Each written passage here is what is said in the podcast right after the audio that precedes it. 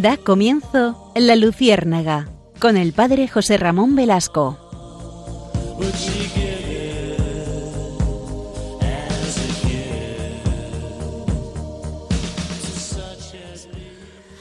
Muy buenas noches, queridos amigos. En, esta noche, en, este programa de La Luciérnaga, vamos a, tratar un tema eh, que he querido titular transexualidad y, esperanza, porque precisamente esto es lo que, lo que tenemos que mantener en ese tiempo de Adviento, también ante una ley que ustedes saben que se presentó en el Congreso de los Diputados, esta ley de la transexualidad, eh, el 12 de septiembre y de este año, de este año 2022, y que estamos a vueltas con ello. Es verdad que, que no salimos de nuestro asombro porque estamos viendo continuamente leyes que, que no dejan de sorprendernos. Por eso, por eso quiero eh, abordar con ustedes esta ley de la transexualidad, que me parece fundamental, y eh, también hablar sobre no solamente lo que dice la ley, que me parece muy relevante, sino lo que nuestros obispos han dicho a raíz de esto. Y entiendo que, que en muchos casos la doctrina de los obispos, que se publica perfectamente en, los canales habituales de la conferencia episcopal, etcétera, etcétera, pero quizá no llegue a muchos, a muchos de nuestros católicos. Por eso yo quiero que sepan que, los obispos en España sí hablan y hablan claramente sobre estas cuestiones, sobre cuestiones que a ustedes les preocupan tanto como a mí. ¿no? Llevamos un tiempo de una legislación, digamos, eh, por lo menos muy comprometida con estas cuestiones y, a veces puede ser de dudosa moralidad, o por lo menos así lo podemos pensar eh, desde el punto de vista de la doctrina social de la Iglesia.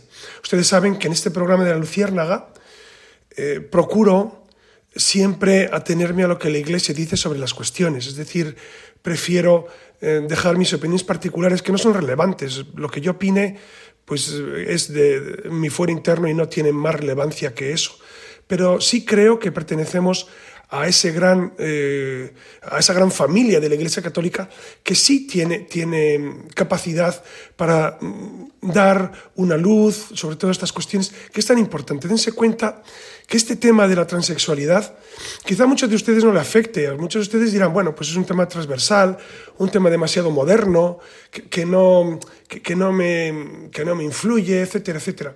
Pero vean que hay personas incluso católicos que tienen hijos con, que viven esta realidad, incluso católicos que viven también pues esta, esta dicotomía, esta ambivalencia, esta, e, e, este modo de, plantearse la existencia que, que, a ellos les cuestiona mucho y les plantea muchos temas eh, morales, psicológicos, sobre todo desde el punto de vista de la fe. ¿Qué, dice la Iglesia sobre estas cuestiones? Por eso es bueno, es bueno detenernos y ver, primero, ¿Qué dice la ley? A grandes rasgos, eh, voy, a, voy a hacer un resumen, no me he leído todo el proyecto de ley, que son 44, 54 páginas, y, me supera, me supera a mí el lenguaje jurídico. Lo que he hecho ha sido em, eh, leer resúmenes de gente pues, muy autorizada, y, por eso he optado por, por traer a colación un, un pequeño resumen de los 10 de los puntos fundamentales de esta ley trans que mm, en algunas cuestiones pues podríamos estar más o menos de acuerdo y en otras, como veremos, los obispos españoles eh, pues dan su, su, llamada de atención para que, mm, para que esto pues sea encauzado desde la racionalidad y desde el sentido común, ¿no? ¿Qué sería pues, los 10 puntos? Vamos con estos 10 puntos. El primero, que propone la ley. Como saben, no ha sido votada todavía, pero quiere ser. Ustedes saben que Yone Belarra dijo hace, yo creo que un par de meses, que tenían una diarrea legislativa, sobre todo el grupo mm, más a la izquierda del Partido Socialista, el grupo de Podemos, una diarrea legislativa porque tenían poco tiempo y tenían mucho que cambiar en la sociedad. En esto no mienten, en esto no mienten, es decir, realmente están cambiando mucho en la sociedad. Están transformando, eh, pues a base de leyes y a base de, de, unas cuestiones que, son absolutamente eh, contrarias a razón, no olvidemos la ley, los argumentos de la ley del sí es sí, que ha sido tan polémica y que ha traído tantos problemas, pues ellos dicen que realmente quieren cambiar pronto la fisonomía del país. Y, a fe mía que lo van a lograr o lo están logrando. ¿no? a mí me recuerda mucho, no sé si ustedes se acuerdan de Alfonso Guerra, cuando estaba de vicepresidente con, con Felipe González. Y en aquellos años, en aquellos años dijo una, eh, eh, eh, una expresión un poco grosera, yo creo, pero que refleja muy bien el sentir de lo que él vivía, ¿no? Decía que con las reformas del Partido Socialista de la época, eh, este país, España, no lo iba a conocer, perdóneme, ni la madre que lo parió. Él dijo así, lo cito, no, no. Eh, y es verdad, qué razón tiene. Ahora, parece que, son, que, que, los que entonces eran, eran contrarios a la moral, ahora son buenos. Y ustedes que tienen buena memoria, recuerdan aquellos años 80, aquellos 90, eh, tan conflictivos a nivel moral, tan conflictivos, donde se aprobó eh, la despenalización de la ley del aborto, el divorcio, donde se introdujo eh, precisamente ese quitar subvenciones a la, escuela católica privada, etcétera, etcétera. Fue una demolición del cristianismo. O sea, lo que vivimos ahora no es mm, de estos momentos, ¿no? Ya, ya viene de lejos. Bueno, entonces, si les parece, vamos a, a detallar esos diez aspectos que resumen esta ley trans y después diremos lo que, lo que los obispos afirman sobre ello. Eh, primero es la, la autodeterminación del género.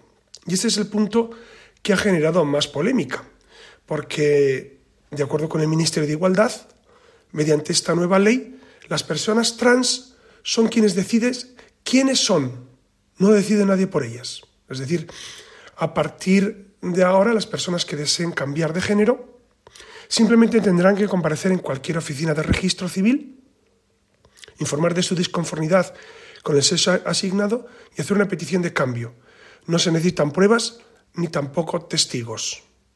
El proceso administrativo durará un máximo de cuatro meses y es verdad que esto, eh, este nuevo procedimiento acorta y facilita el proceso obligatorio hasta ahora, según el cual hasta ahora una persona que quisiera cambiar de sexo debía recibir un diagnóstico médico, psicológico, que acreditase su disforia de género. Disforia es precisamente esa alteración eh, en el concepto de, del género. Claro, dense cuenta que aquí hay un tema de fondo y es distinguir sexo de género.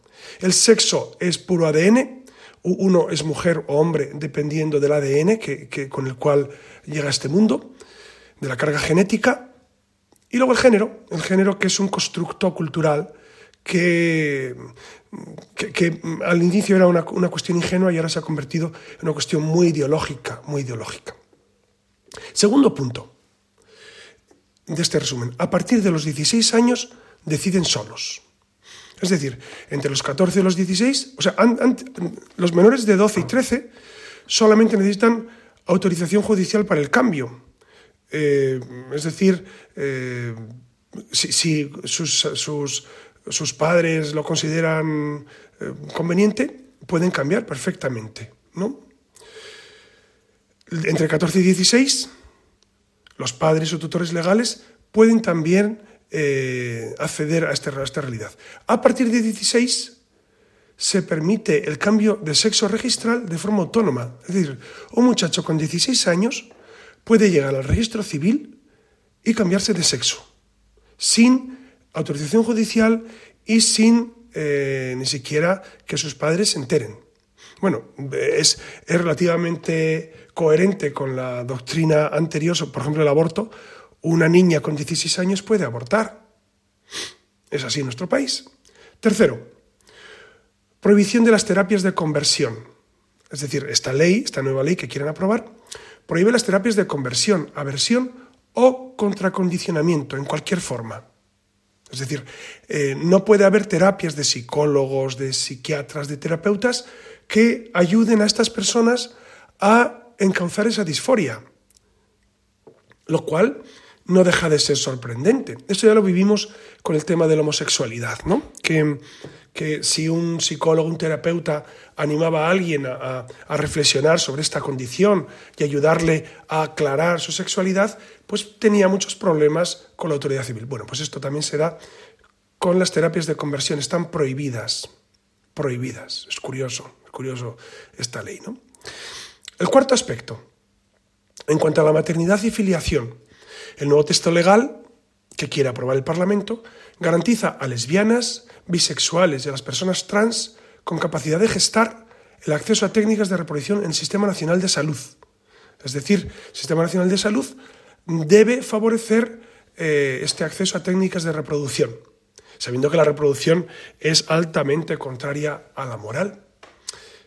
Además, se modifica el Código Civil para que las mujeres lesbianas y bisexuales puedan proceder a la filiación de sus hijos sin necesidad de estar casadas. Quinto aspecto, despatologización. Es decir, las personas trans dejan legalmente de ser consideradas enfermas. Claro, yo no sé quién las consideró enfermas en alguna ocasión, pero se despatologiza este aspecto. Sexto, sensibilización y formación en el ámbito educativo. Es decir, las estrategias para la igualdad de trato deberán prestar atención a la violencia LGTBI-fóbica y a la violencia entre parejas del mismo sexo. Se prevé la inclusión en el currículum básico de conocimiento, el respeto a la diversidad sexual, de género y familiar. Claro, el problema ya lo hemos hablado en otros programas. El problema no es eh, quién, eh, de qué se habla a los niños, no solo, sino quién habla a los niños, quién educa a los niños. Si van a ser todos los miembros de los lobbies LGTBIQ, etcétera, los que van a educar a los niños, pues entonces quizá tengamos un problema muy serio, por lo menos en los colegios públicos. Los colegios concertados, sé que algunos han entrado ya por esta realidad tremenda, de esta ideologización de los niños, lo cual eh, es perverso, es perverso. Es decir, ideologizar a los niños y, y hacer que los niños entren en cuestiones que son profundamente inmorales, profundamente inmorales, me parece muy grave, muy grave. Y los católicos debemos saber eh, que a nuestros hijos, a sus hijos, a, mis feligreses en todo caso, los están de alguna forma mal educando, por decirlo con una palabra suave, sencilla y bondadosa. Mal educando, pero eh, yo diría más, los están pervirtiendo.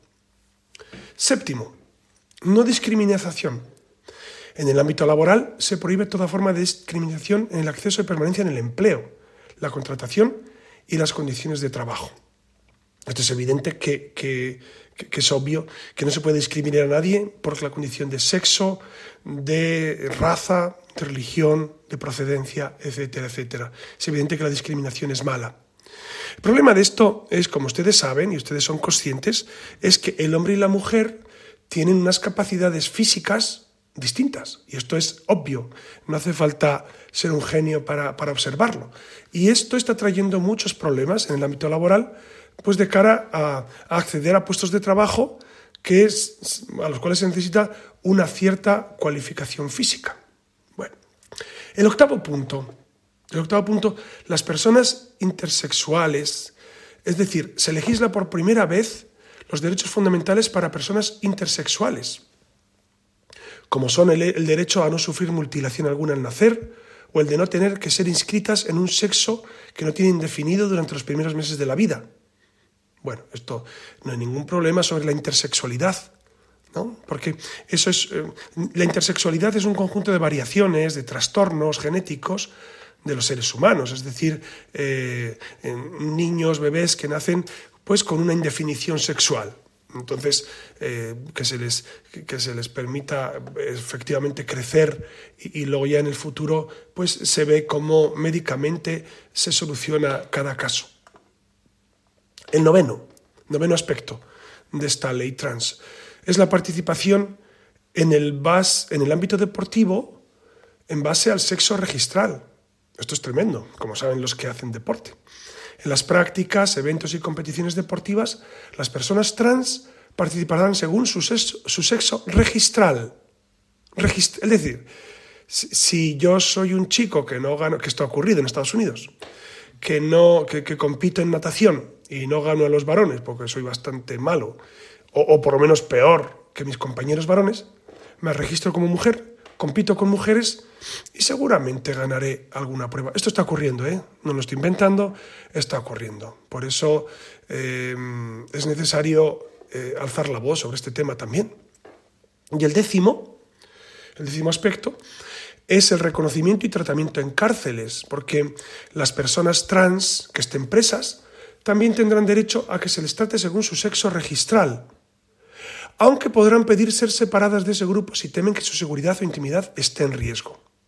Es decir, si un hombre, un varón, decide, eh, comete un delito, imagínense, y se declara mujer, él tiene derecho a ir a una cárcel de mujeres, aunque sea un varón, hecho y derecho, con los problemas que eso trae, que eso conlleva de, mezclar sexos en una, cárcel. Ustedes entienden perfectamente qué tipo de problemas puede acarrear. Bueno, pues esto es lo que propone la ley trans.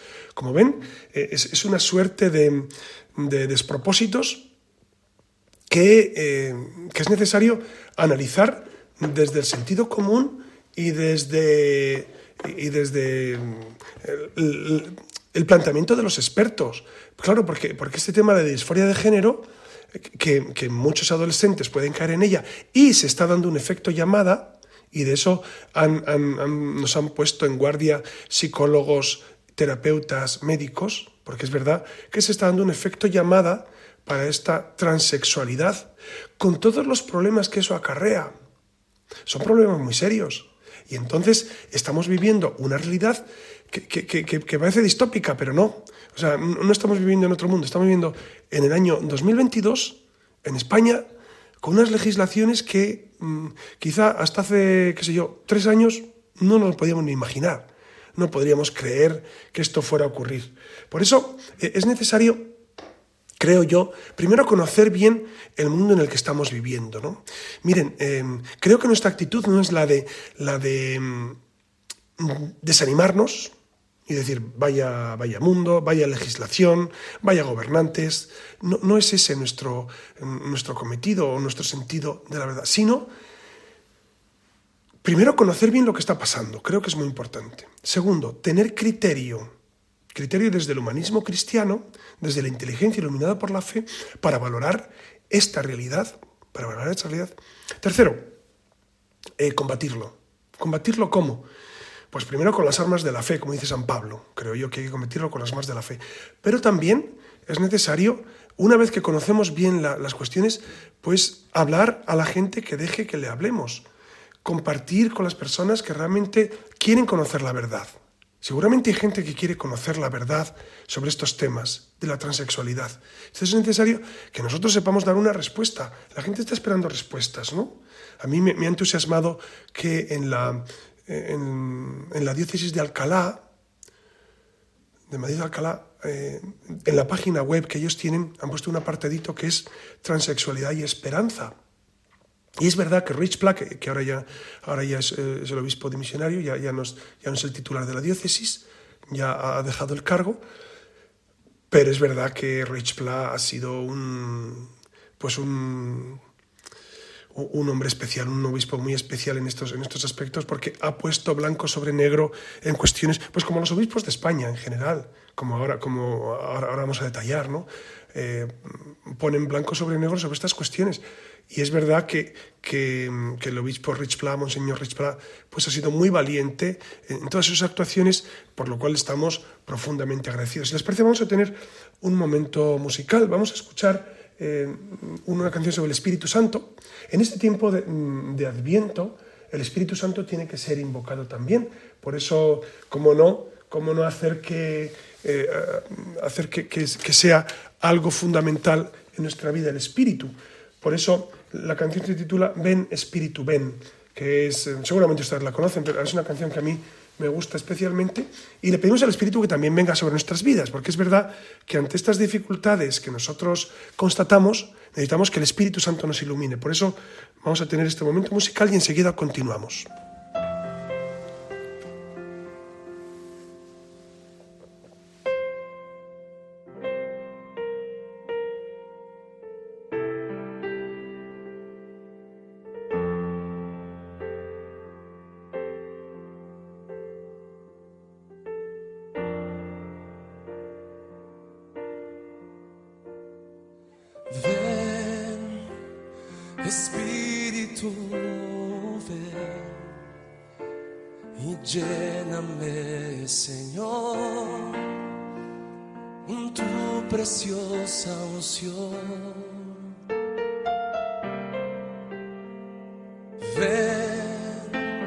Espíritu, ven y lléname, Señor,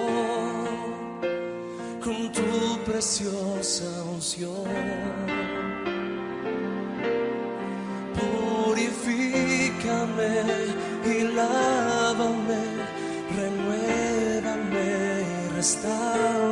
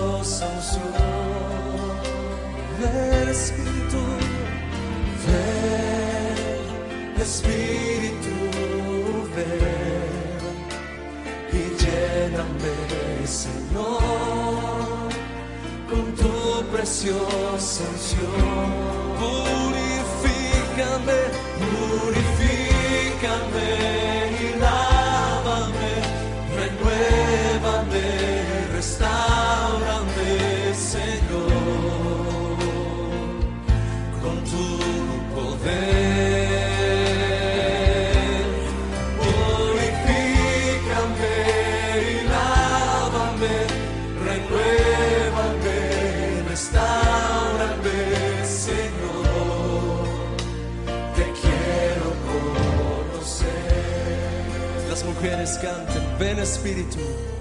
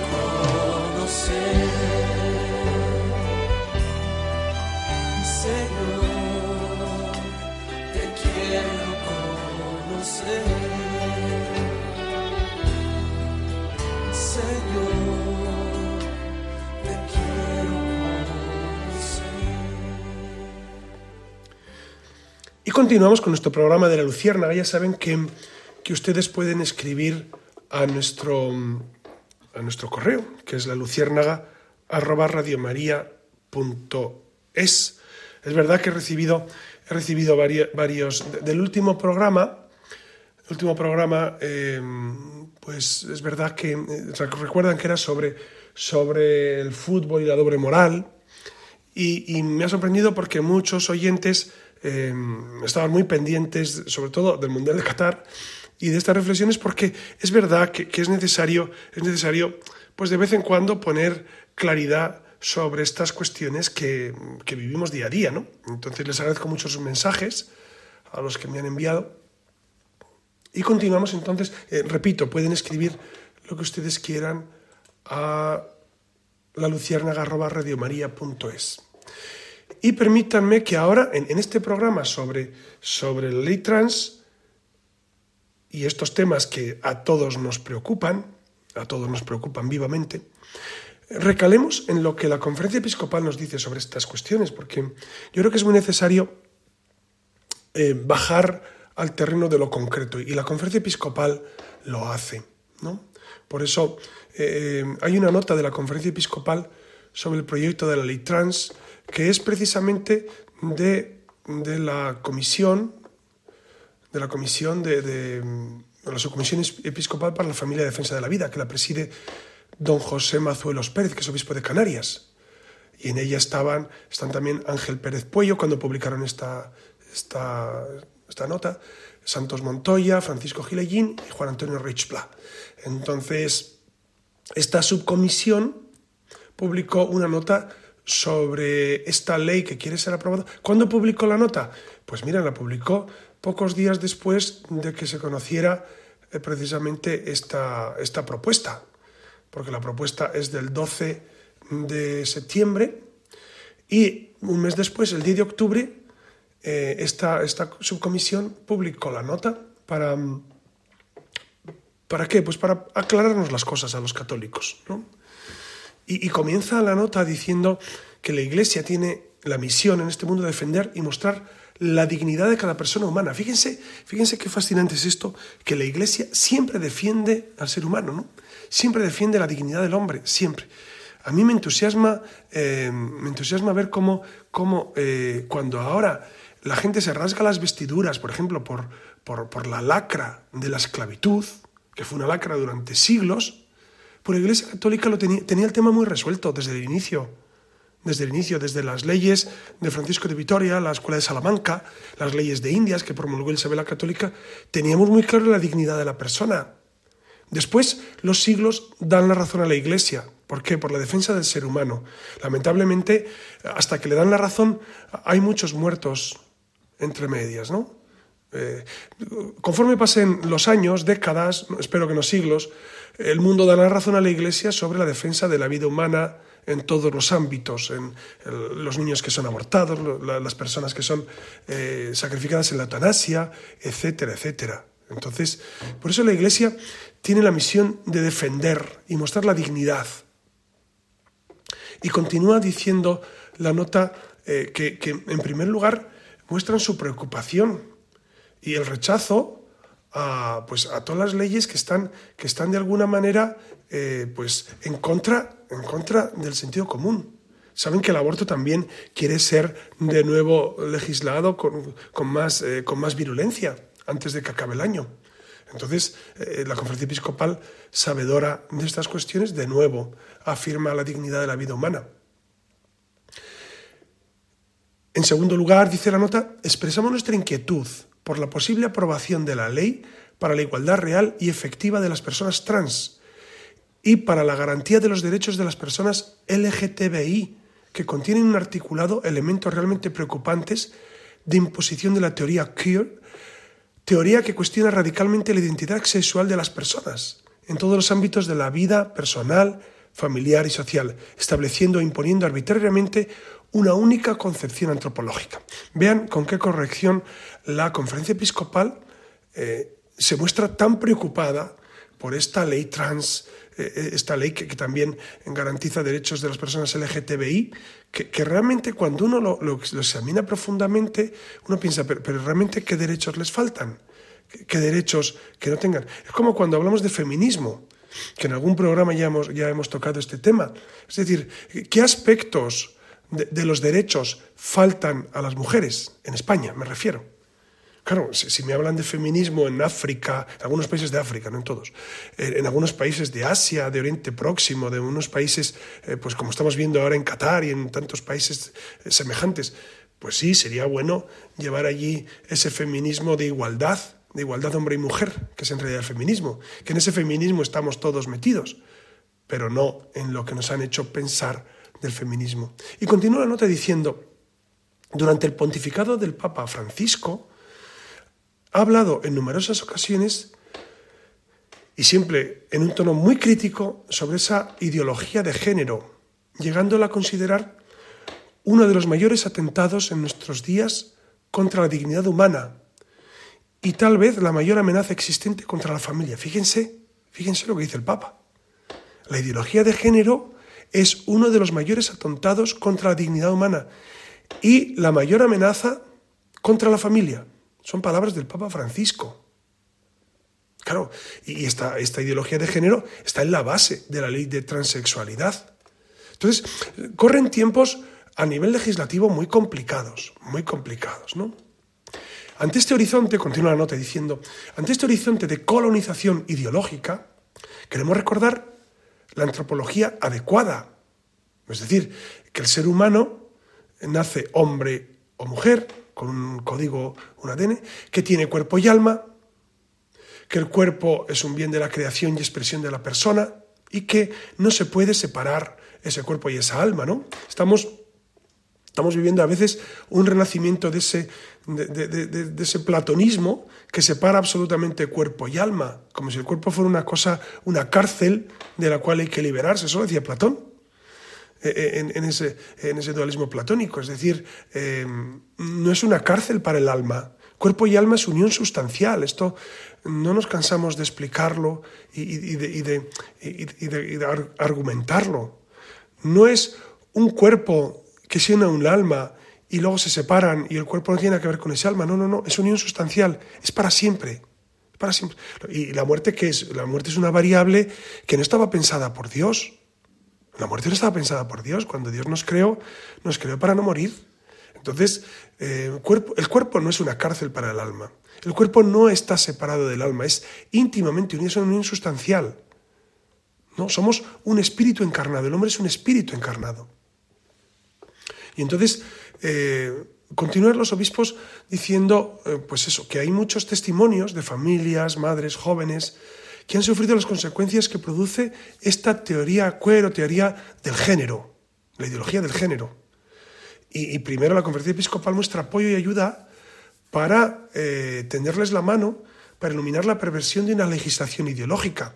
Ustedes saben que la Iglesia tiende la mano, pero, pero tiene que ser muy, muy prudente porque ya ha ocurrido que en algunos casos, como, como en, en- en Alcalá, al, centro de orientación familiar que ofrecía orientación a personas homosexuales que querían de alguna manera reorientar y ser acompañados, pues han tenido problemas por las leyes, unas leyes que, suenan a dictadura. ¿Por qué?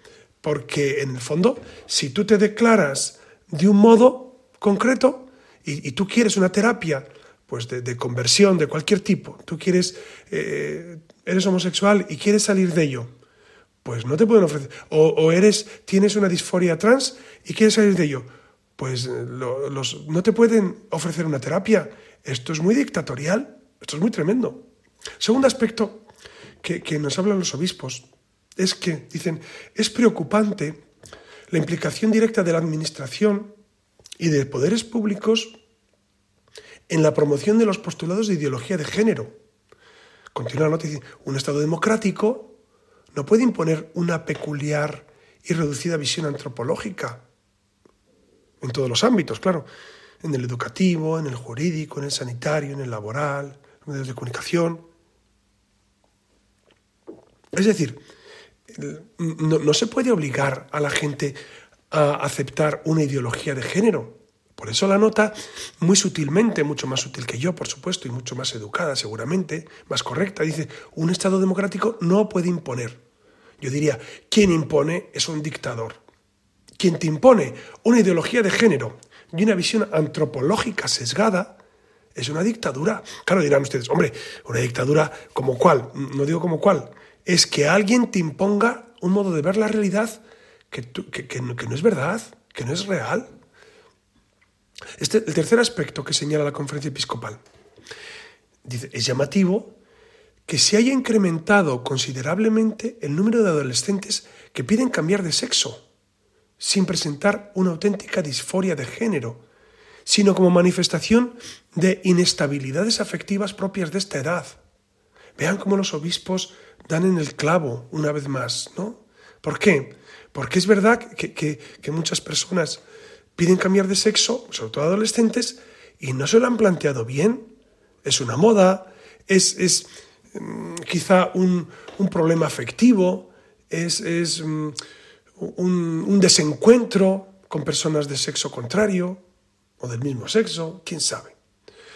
Todos los estudios coinciden en que más del 70% de los niños que piden cambiar de sexo, los niños se refiere a menores de edad, cuando pasan a la adolescencia no siguen pidiendo el cambio. ¿Por qué? Porque son momentos a veces de una indefinición sexual que, que- luego se soluciona conforme van, van creciendo. En cambio, con esta ley que se quiere aprobar, se quiere introducir una barbaridad, un caos para muchos niños que luego en la adolescencia van a sufrir por esto, y en, la juventud y, en- y después. El cuarto aspecto que, nos, que nos comenta esta nota de la co- subcomisión dice, la despatologización de la transexualidad se identifica con favorecer una intervención médica, pero sin criterios médicos, sino con criterios subjetivos del paciente. Es decir, eh, el paciente tiene el derecho, por así decir, a sufrir esa intervención sin que eh, un, experto, un experto psiquiatra, un experto médico pueda valorar su caso. Por eso dicen los obispos, despatologizar significaría poder solicitar y aplicar tratamiento médico e incluso quirúrgico de forma arbitraria, obligando al personal sanitario a obedecer los deseos de los pacientes, aunque ello conlleve graves riesgos para la persona. Estamos, continúan los obispos, ante un ejemplo claro de irracional dogmatismo ideológico. Es decir, el paciente va a saber más que el médico. ¿no? Según la ley, si el paciente dice que le tienen que operar X, tienen que hacerlo, porque lo ha dicho él. Y el médico puede decir, mire, eso le va a venir mal, va a tener problemas, eh, espere un poco, vamos a aclararlo, vamos a hacer una terapia, a ver, no, no, no. Eh, por eso concluye este punto diciendo, estamos ante un ejemplo claro de irracional dogmatismo ideológico. Es todo pura ideología, pura ideología metida con calzador, con calzador. El quinto punto. Se regula por ley que la transexualidad es fruto de una elección de la identidad del género, evitando que la ciencia, a través de la medicina, estudie y determine el tratamiento más aconsejable. Podemos decir, por tanto, que se niega la posibilidad de tratamiento psicosexual e incluso la necesidad de obtener un diagnóstico de las personas con trastorno de identidad de género, confundiendo el diagnóstico médico con un intento de anulación de la personalidad. Es decir, la ley es tan radical que eh, anula absolutamente la posibilidad de que el paciente pueda acudir a, a un tratamiento psicosexual, a un diagnóstico alternativo, a un tratamiento de esa disforia de género. ¿Para qué? Para ver si, si, se puede solucionar el tema por un medio bastante más razonable, bastante más razonable, no a la brava. A la brava, me permiten la expresión que es un poco castiza, a la brava es, eh, el paciente ha dicho que quiere amputarse y se le amputa, sin más. Claro, eh, esto trae muchos problemas en el futuro, ¿no? Sexto punto. No se puede decir que la reasignación de sexo hormonal y quirúrgico soluciona los problemas que conllevan los trastornos de disforia. Es decir, por más que se hormone el individuo o se mutile, los problemas del trastorno pueden continuar. Y continúa la nota diciendo, son muchos los testimonios de personas que se han sometido a la reasignación y no han visto solucionado su situación. Igualmente hay que valorar bien los tratamientos y explicar las secuelas, los efectos secundarios y las complicaciones de los mismos. Es decir, eh, eh, es una barbaridad introducir a, la- a las personas en esta hormonación, ¿no? en, ese, eh, en esa resignación de sexo hormonal, etcétera, etcétera, o en la mutilación, cuando las consecuencias pueden ser tremendas e irreversibles. De esto no se habla, pero las consecuencias en muchos casos son irreversibles. Séptimo, la comunidad cristiana y en particular los pastores debemos desarrollar siempre sentimientos de acogida hacia las personas con disforia de género, co- como, como debe ser y como, y como siempre procuramos hacer. Ante toda la persona, sea como sea, tenemos el deber, todos, todos los católicos, no solamente los obispos, los sacerdotes, los católicos de a pie tenemos el deber de amar profundamente a las personas, amar profundamente, sean de la condición que sean. Por eso eh, tienen todo el derecho a ser respetados, a ser tratados con los medios lícitos puestos a disposición por la medicina para conseguir su salud a nivel físico, psíquico, relacional, etcétera, etcétera, ¿no? Por eso jamás, jamás la discriminación, jamás eh, el, el- el rechazo por ser quien es, amar a la persona.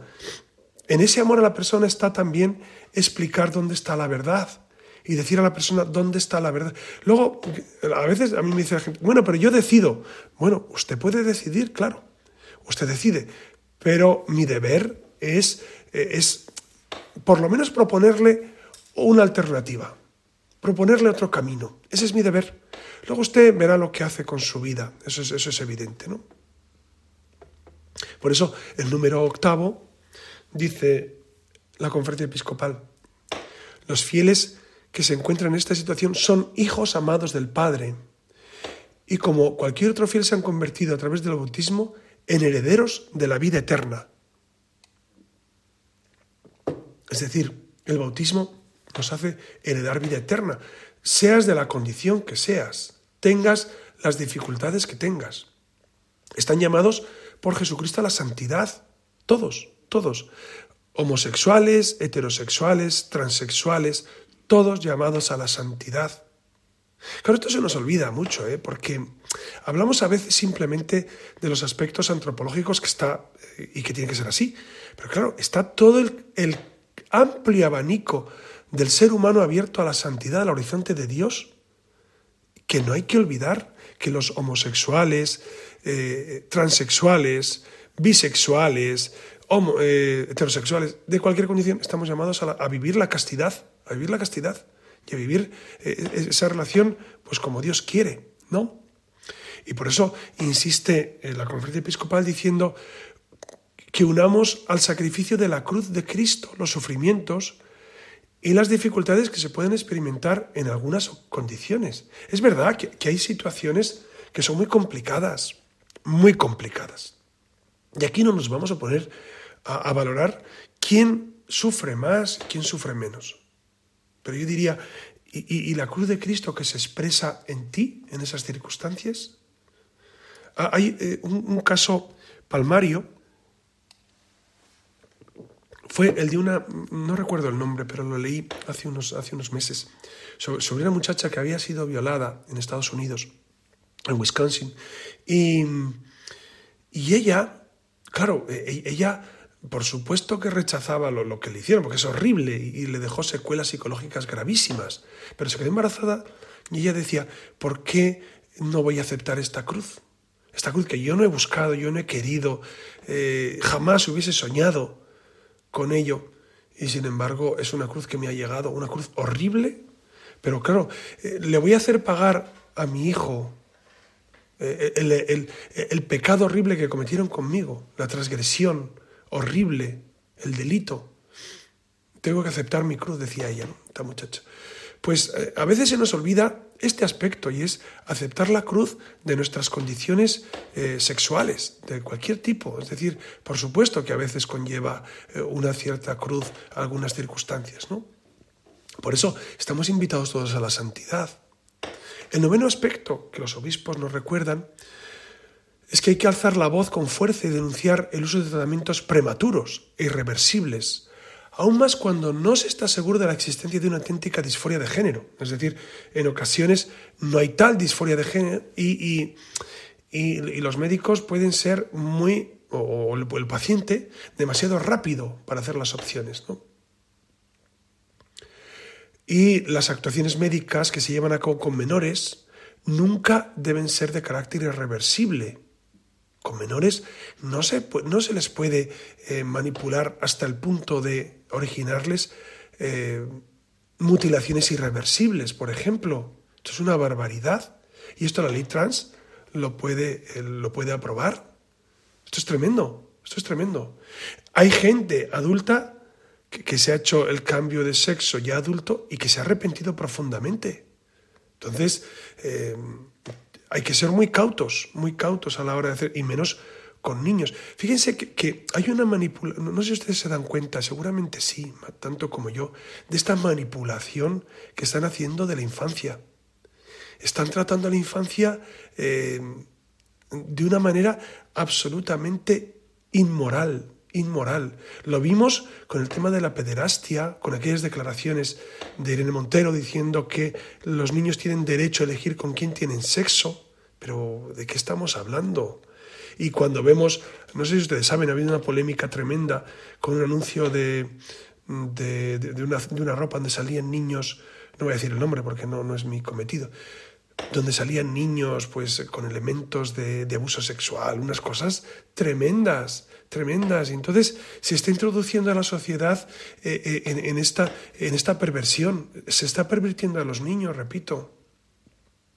Y el décimo punto y el último, que los obispos nos, ponen en guardia de él, dice, hay que respetar la libertad de conciencia y de ciencia de todos los profesionales de los diversos ámbitos. Claro, porque los profesionales ti- tienen derecho a su libertad de conciencia, ¿no? Y no pueden estar obligados a realizar actuaciones contrarias a su conciencia. Tienen que tener derecho a objeción.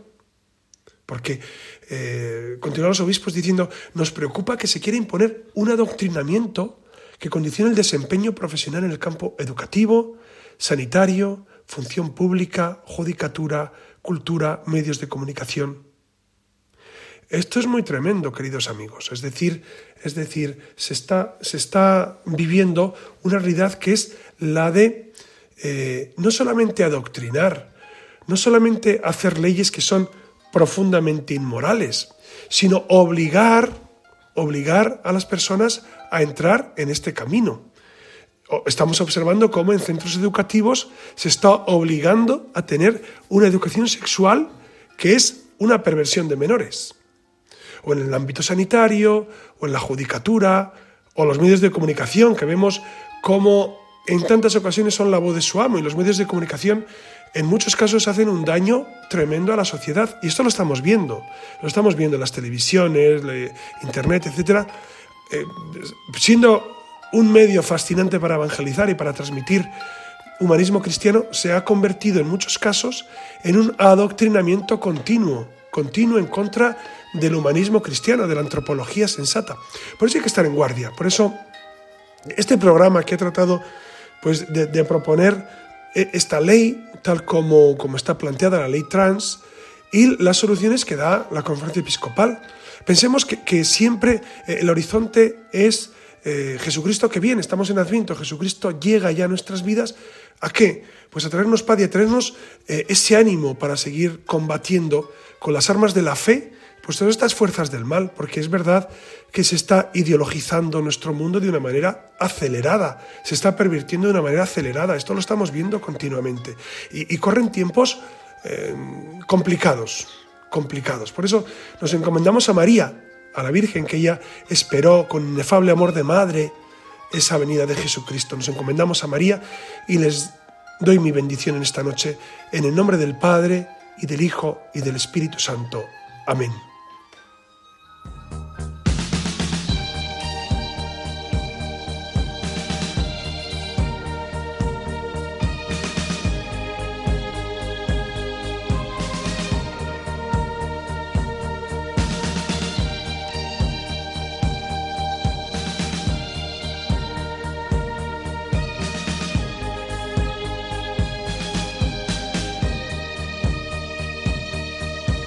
Han escuchado en Radio María La Luciérnaga con el padre José Ramón Velasco.